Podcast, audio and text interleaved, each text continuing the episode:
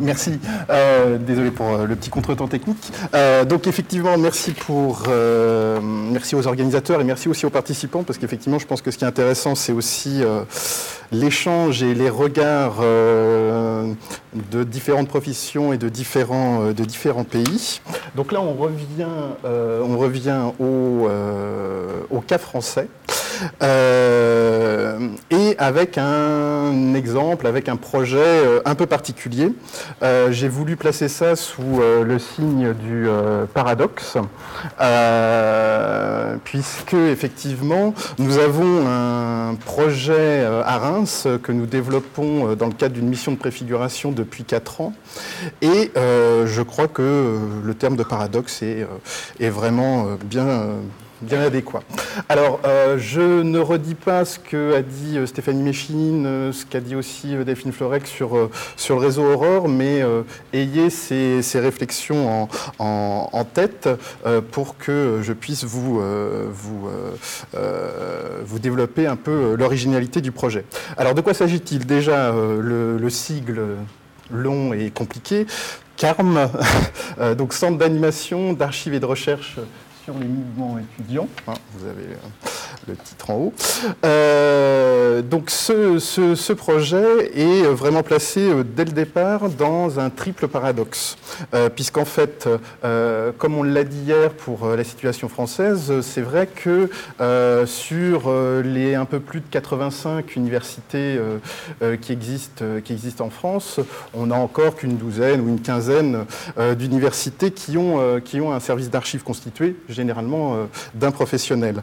Euh, l'autre paradoxe, c'est que euh, le cœur de notre projet, c'est la mémoire étudiante. Et a priori, les étudiants sont certes au cœur du système éducatif comme euh, le proclame nombre de professions de foi et, même de textes de loi, mais pour autant, les étudiants ne sont pas euh, toujours au cœur euh, des processus décisionnels dans les universités.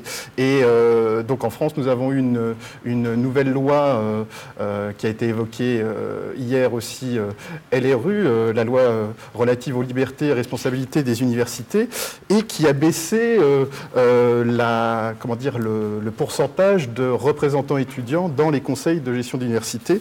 Euh, donc euh, ça montre euh, qu'effectivement la mémoire étudiante n'est pas forcément au cœur des préoccupations des nouvelles directions des universités qui se sont présidentialisées.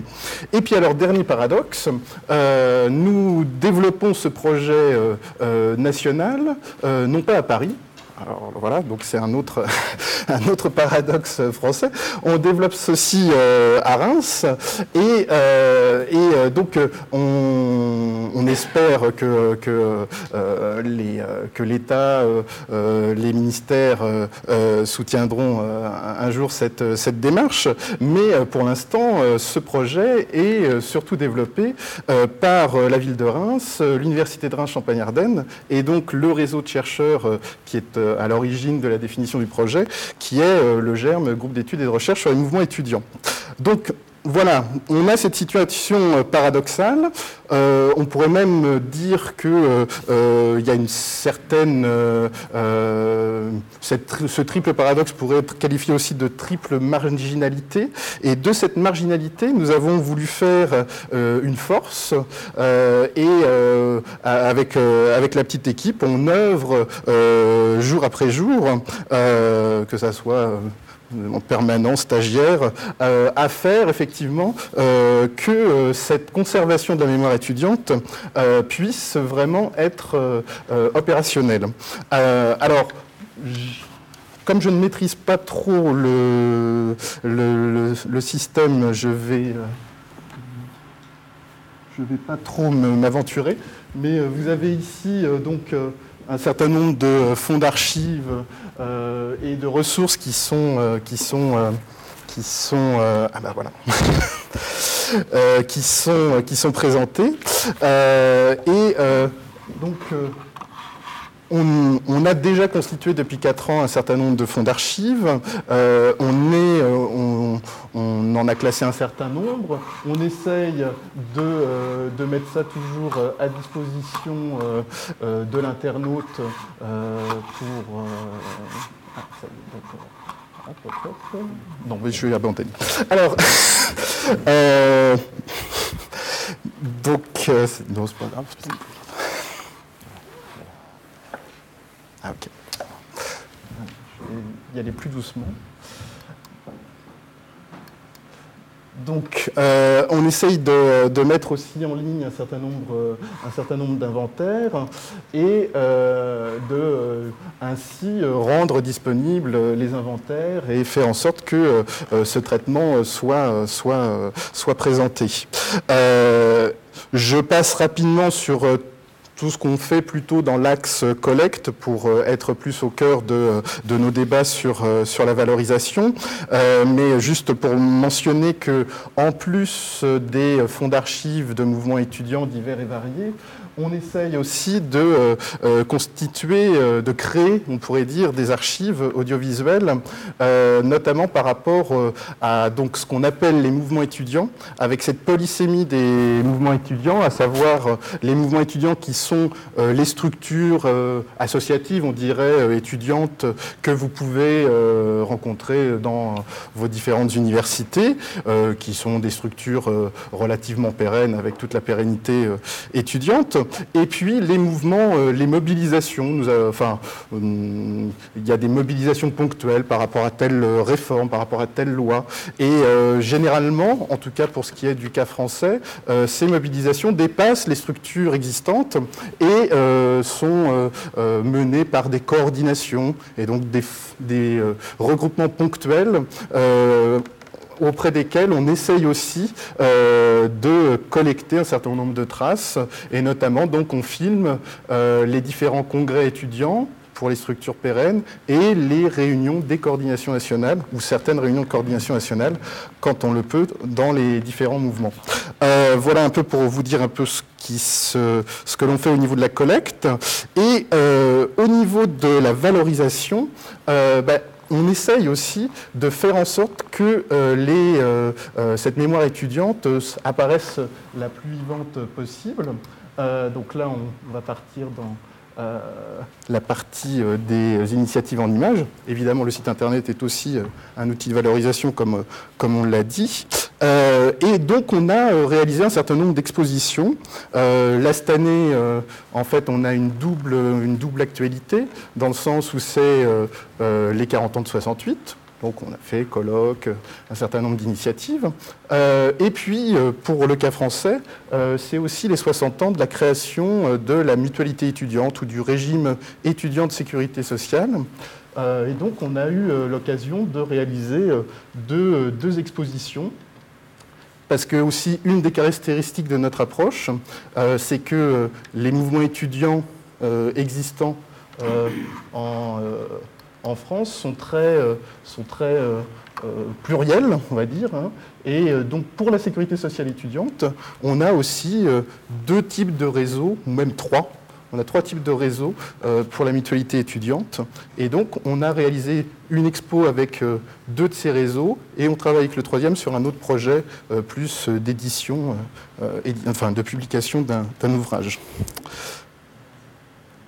Alors, L'autre chose qui me paraît, euh, qui me paraît importante à dire, euh, c'est qu'effectivement, pour asseoir euh, cette valorisation et pour asseoir l'aspect national de cette démarche, on a instauré un comité national consultatif étudiant où sont regroupées ces différentes mouvances étudiantes à vocation représentative. Donc, ce n'est pas forcément tous les mouvements étudiants qui nous intéressent par ailleurs, hein, que ce soit les mouvements étudiants, confessionnels ou politiques. Là, c'est plus ceux qui ont une vocation représentative. Et euh, donc, on a un comité euh, euh, qui regroupe les six grandes organisations ces, à vocation représentative et qui vont donc de Sud étudiants à l'UNI. Alors, c'est des noms qui ne vous disent pas forcément grand-chose, mais en gros, c'est des mouvances qui vont, on va dire, de la gauche extrême à la droite extrême grosso modo. Euh, donc, pour euh, ce, volet national, euh, donc on est toujours dans les quatre ans de mission de préfiguration, mais on va bientôt en arriver, au terme de cette préfiguration pour passer à une nouvelle configuration. J'y reviendrai en conclusion. Mais pour l'instant, on est dans le cadre d'une activité nationale. Bon, vous me direz, c'est effectivement un projet original et paradoxal, mais ce n'est pas fini. Il y a un autre paradoxe, c'est que en même temps que l'on développe cette démarche nationale, il y a aussi une démarche régionale, et notamment par rapport à l'université de Reims-Champagne-Ardenne. Parce que on pourrait, même du point de vue euh, de la ville de Reims et de l'université de Reims-Champagne-Ardenne, euh, rester dans une configuration, on dirait, voilà, la ville et l'université euh, ont décidé de développer avec le GERM un projet national qui peut valoriser leur image, ça renforce le côté ville étudiante, mais ne pas s'intéresser à ce qui se passe au niveau de l'université en question. Et là, c'est là où on va voir que la valorisation a permis de poser cette question de la dimension régionale.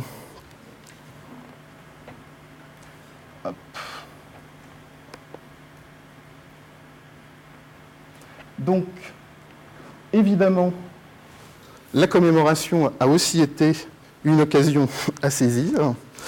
Et euh, c'est en fait euh, en fin 2006 que cette occasion s'est présentée avec euh, ce qu'on a appelé les 50 ans de la renaissance de l'université à Reims, puisque en fait l'université de Reims existait avant la Révolution française, mais la Révolution française comme pas mal d'autres universités, donc la Révolution française a, supprimé le système de ces universités-là pour plutôt mettre en place des grandes écoles. Euh, on a eu euh, des écoles de médecine ou de pharmacie qui euh, existaient encore dans certaines villes comme, comme à Reims, mais l'université en tant que telle ne s'est reformée que dans les années 68. Et c'est seulement en 1956 qu'il y a eu d'autres enseignements en plus de ceux de médecine et, et de pharmacie qui se sont développés à Reims. Et donc, à ce moment-là, euh, en 2005-2006, l'université a décidé de euh, célébrer les 50 ans de cette renaissance. Donc, pour notre euh, projet national, c'est poser la question de est-ce qu'on saisit cette opportunité ou pas Et effectivement, on a, saisi cette opportunité en se disant on pourra de toute façon valoriser la mémoire étudiante rémoise et euh, ce sera l'occasion de montrer euh, la contribution de la mémoire étudiante par rapport à la mémoire universitaire. Et en fait, là, ce qui est, aussi amusant, c'est qu'on arrive à un autre, paradoxe, euh, c'est que en préparant cette exposition, à partir d'archives étudiantes rémoises, à partir de témoignages oraux rémois, en fait, on a essayé d'aller voir aux archives municipales, d'aller voir dans les différentes composantes de l'université si on avait des archives complémentaires. Et là, on s'est aperçu qu'en fait, euh, les différentes composantes de l'université n'avaient pas conservé grand-chose, voire même pour certaines composantes, pour certaines facultés, on avait l'information qu'ils avaient délibérément détruit les archives. Le cas le plus extrême étant la destruction d'archives après avoir fait une exposition, parce que justement ils avaient fait une exposition, donc plus besoin de garder les, documents. Et, euh, et, donc on en est arrivé à une situation euh, très paradoxale qui fait que euh, c'est par les archives de mouvements étudiants qu'on a pu reconstituer une partie de la mémoire administrative euh, de l'université. C'est-à-dire que euh, dans un fonds d'archives d'étudiants en sciences, il y avait les procès-verbaux du conseil de faculté de sciences que la faculté de sciences elle-même ne retrouvait pas ou, euh, ou avait détruit.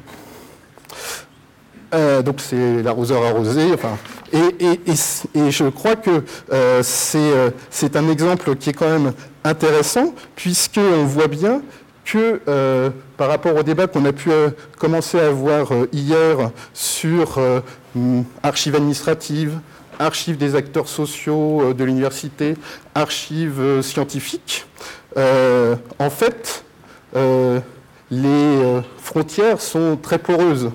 Et euh, il est difficile d'avoir euh, une vision euh, trop cloisonnée des choses.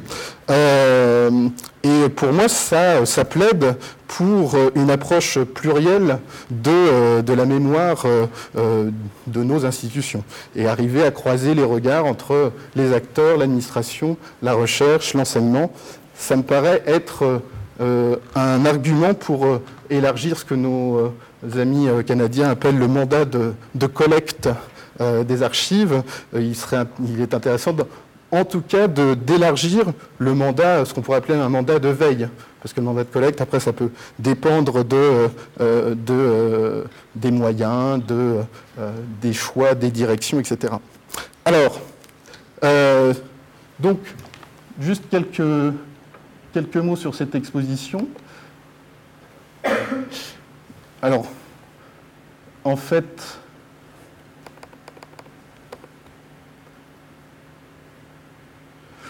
Donc, on a réalisé cette exposition donc à, partir, plutôt d'archives étudiantes, d'archives euh, euh, qu'on a pu retrouver aux archives municipales, de quelques archives qui, existaient euh, à l'Université de Reims. et donc, on a essayé de reconstituer les 15 ans décisifs de la renaissance de l'université, entre le moment où il y a les enseignements de sciences qui se réinstallent à Reims et le moment où euh, l'université devient statutairement euh, Université de Reims-Champagne-Ardenne. Euh, donc, le, le, principe était d'avoir une exposition qui puisse être itinérante, puisque une des caractéristiques de Reims, c'est d'avoir trois campus. Et donc, en minimum trois campus, c'est-à-dire qu'il y a même d'autres implantations. Et donc, on a effectivement une, un éclatement des implantations universitaires. Et un des objectifs aussi de cette exposition, c'était euh, euh, d'introduire ou de réintroduire euh, une certaine culture de l'établissement dans sa globalité pour éviter ce, que disait un collègue sur l'éparpillement éventuellement entre facultés. Je crois que c'est Gabriel qui parlait du problème d'éclatement entre facultés. et donc, ça pouvait aussi être un outil supplémentaire pour la présidence de l'université pour essayer d'avoir euh, un, début de discours commun sur, euh, sur son histoire. Euh, alors, donc cette expo, justement, en une quinzaine de panneaux, voulait, voulait tourner sur les différents campus. Et donc, on a, on a donc eu un système comme ça de, de, de présentation dans les différents lieux. L'idée, évidemment, ça a été aussi de la présenter au, siège de la présidence de l'université et on l'a fait tourner aussi à l'hôtel de ville pour essayer de euh, faire passer euh, ce, pan de l'histoire et de la mémoire étudiante et universitaire, non seulement dans le milieu universitaire, mais aussi euh, à l'hôtel de ville. Alors, comme le temps nous est compté, je passe à la conclusion pour vous dire que, à partir donc de ces différents paradoxes, que ce soit sur la démarche nationale de notre projet, puis après sur euh, sa traduction éventuellement euh, régionale. Euh, donc, oui, voilà, ce, qui est important à dire, c'est que donc cette exposition a été à l'origine d'un début de questionnement de la présidence de l'université pour dire, bon, effectivement, la situation des archives de l'université n'est pas idéale, il peut être intéressant de réfléchir à la création d'un service d'archives.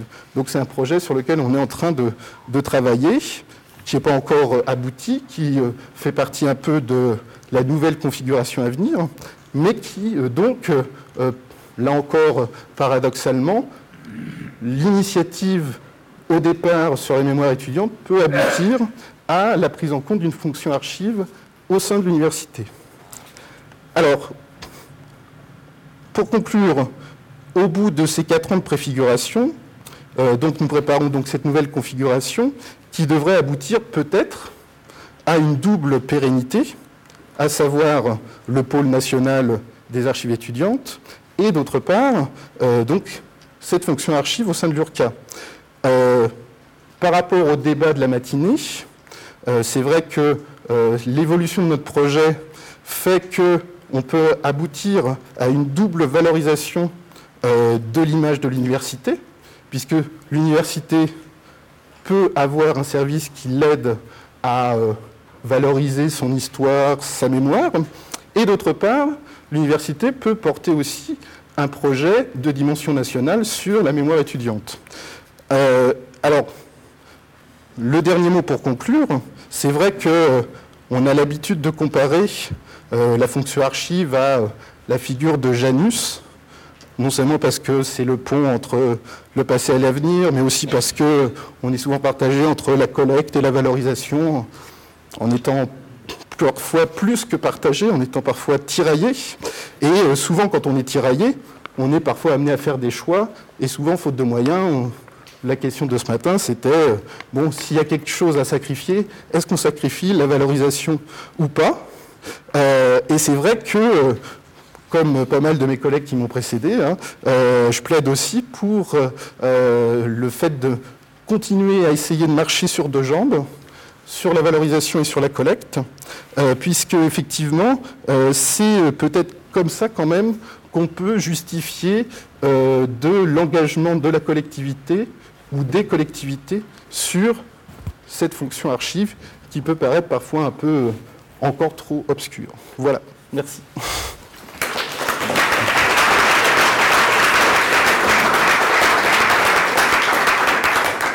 Merci beaucoup à Monsieur Lechois de nous avoir présenté un projet ou même une série de projets très intéressants et, même innovateurs, et tout ça sous l'angle stimulant du paradoxe.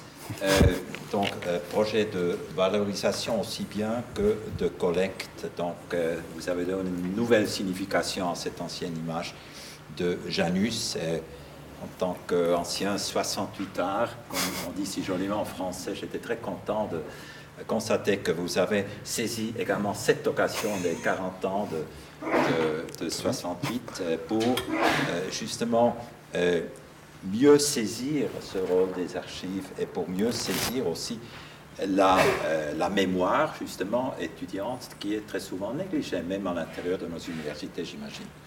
À qui est-ce que je peux donner la parole pour réagir ou pour poser une question à notre collègue euh, français?